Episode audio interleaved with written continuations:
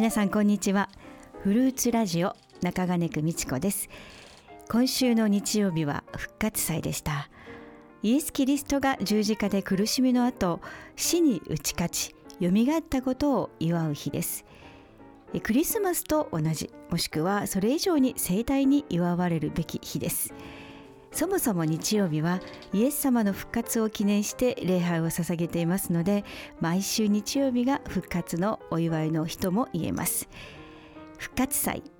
イースターの日ですので再度改めてじっくりイエス様の十字架での死と復活について思い起こしていきたいと思います、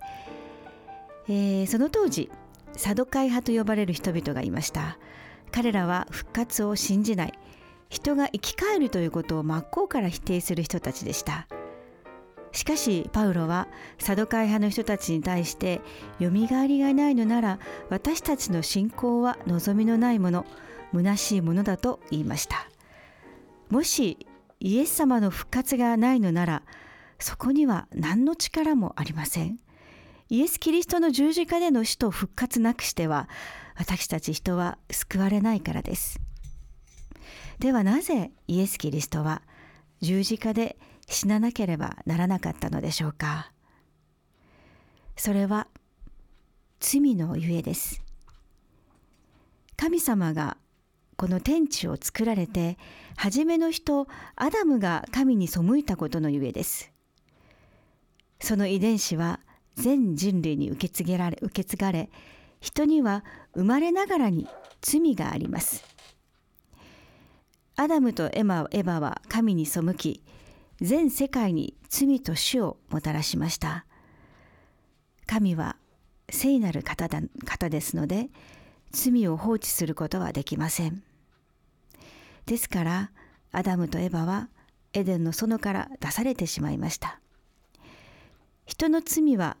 人を神から離し神との交わりは遮られ人は悪魔の奴隷になってしまいました。創世記2章15節から3章6節に書かれています。罪は世代から世代へと全人類に広がっています。人は自分自身で自分を救うことができません。なぜなら人の血も霊もそれ自体が罪を持っているからです。これはローマ書5章12節から14節に書かれています。旧約においては、もし人が罪を犯すなら、罪のない動物に手を置いて、その罪を告白して動物を殺すことによって、人に代わってその動物が人の罪を負って死にました。これはレビキ4章1節から、えー、6節そして21節に書かれています。アダムとエバが神に背いた時すでに神は人の罪をあがなう子羊としてイエス様を備えておられました。第一ペテロ一章19節傷もシミもない子羊のようなキリストの尊い地によったのである。ヨハネ一章29節には「見よ世の罪を取り除く神の子羊」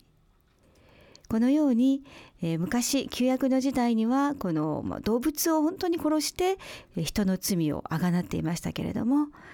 その動物の代わりとしてイエス・キリストご自身が身代わりとなって、えー、罪をあがなう供え物、えー、財産の子羊となりました。イエス様の死なくして私たちは救われることがありません。イエス様には何の罪もありませんでした。イエス様はこの地上で生きている間、何の罪も犯されませんでした。神でありながありながら、その力を何一つ使わずに十字架にかかって死にました。これほどの愛はどこにもありません。そしてこの、えー、救いに関しては力ある取りなしの祈りというものが非常に重要になってきます。取りなし祈ることによって人は救いを受け入れることができます。肉の力でイエス・キリストの十字架の死と復活を理解するのはとても困難です。アダムが犯した罪がなぜ現在の自分と関わりがあるのかこれは精霊の力によらなければ理解して信じることはできないものです。ですからイエス様は自分を鞭打って呪う人々に対して彼らが滅びに向かっていることを知っていて十字架においてさえ彼らのために父よ彼らをお許しください。彼らは何をしているのか自分ではわからないのですと取りなしをしました。そしてイエス様は今でも天国の神様の右で私たち人のために取りなしをずっと続けてくださっています。そしてイエス・キリストが十字架で死んで復活して天に上げられてからはこの地上で人の助け主として聖霊様が送られ聖霊様も人のために取りなしをしておられます。またイエス・キリストを信じてクリスチャンとなった者たちも取りなしをしています。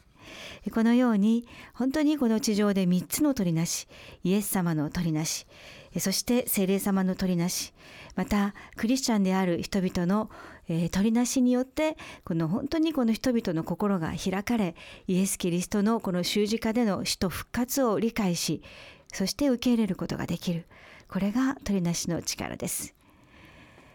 えー、このようにですねあの、まあ、取りなしの力あってこそ本当に私たちの霊の目が開かれ、えー、心や思いが開かれてイエス・キリストを神の子として、えー、受け入れ告白をすることができます。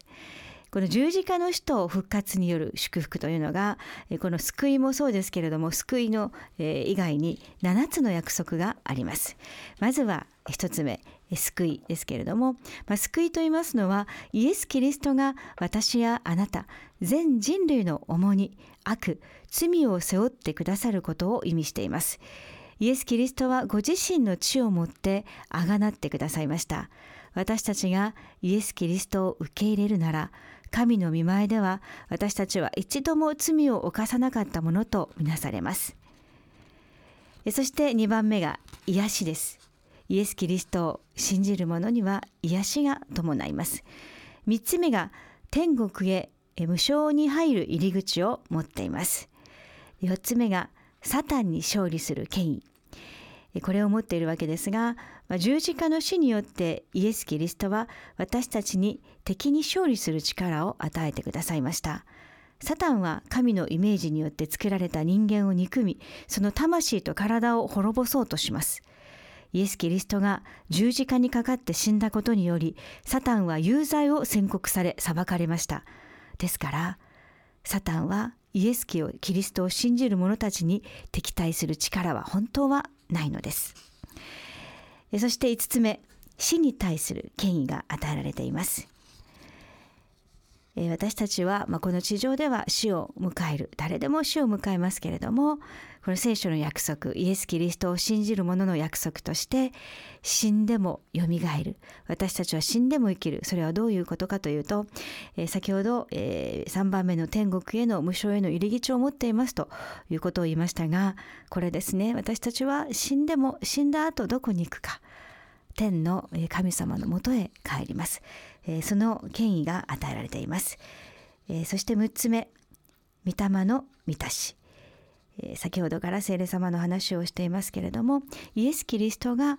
死んでそして復活して天に上げられた後え、この旧約の時代には聖霊様は誰、えー、特別な人にしか与えられていませんでした王様であったり祭司であったりそういった特別の方々にしか与えられていなかった聖霊様、えー、それがですねイエス・キリスト、ねえー、が十字架で死なれた時に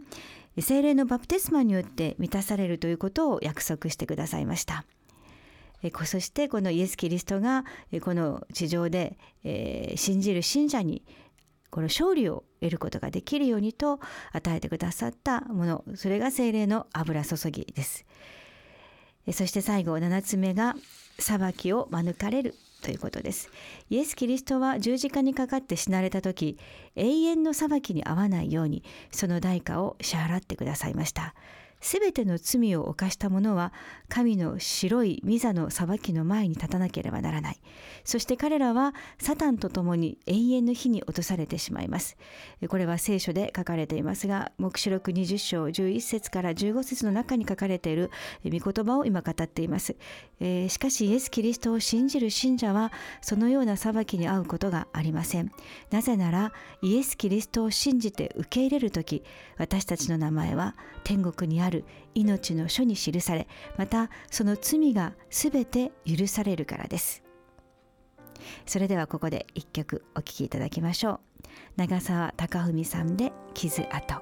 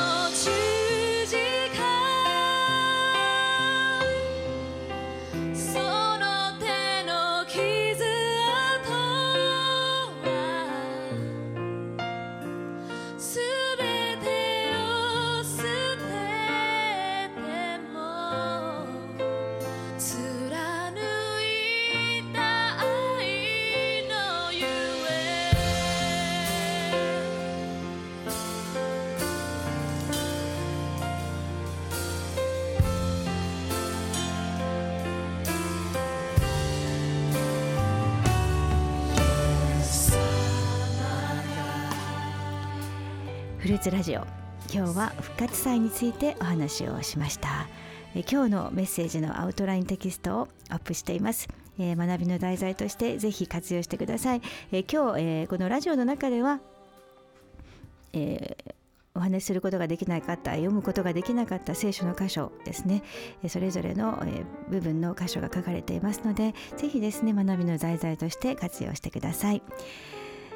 さあフルーツラジオそろそろお別れの時間なんですが4月に入り新年度新学期が始まりました。